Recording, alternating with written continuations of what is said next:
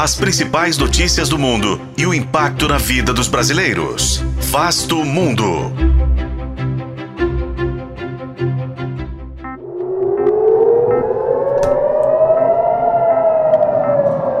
No primeiro ataque do Hamas a Israel, no sábado, dia 7, foram disparados cerca de 5 mil foguetes, mas a destruição causada foi menor do que a esperada pelos atacantes. A explicação é o Domo de Ferro, parte do sistema de defesa antiaéreo de Israel. Mas afinal, como funciona o Domo de Ferro? Este é Vasto Mundo, podcast de relações internacionais do tempo, e juntos vamos saber mais sobre a defesa de Israel contra foguetes. Os foguetes se tornaram uma das principais ameaças de organizações terroristas como Hamas e Hezbollah contra Israel.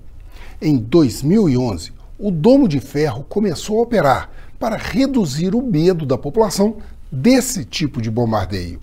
Ele é formado por um lançador com 20 mísseis Tamir cada um. Seu radar é capaz de monitorar uma área de 150 quilômetros quadrados e detectar alvos a 70 quilômetros. E seu comando e controle permite monitorar até 1.100 alvos simultaneamente. Uma capacidade importante, uma vez que os disparos feitos a partir de Gaza demoram entre 15 e 90 segundos para chegar até Israel. Em 10 anos de funcionamento, o Domo de Ferro foi capaz de interceptar mais de 2.500 foguetes de curto alcance. Cada míssil custa em torno de 50 mil dólares. Então, quando os foguetes não ameaçam cair em uma área povoada de Israel, eles são simplesmente ignorados.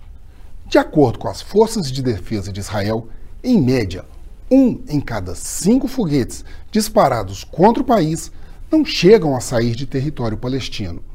Mas a Organização de Defesa de Mísseis de Israel vai além do Domo de Ferro.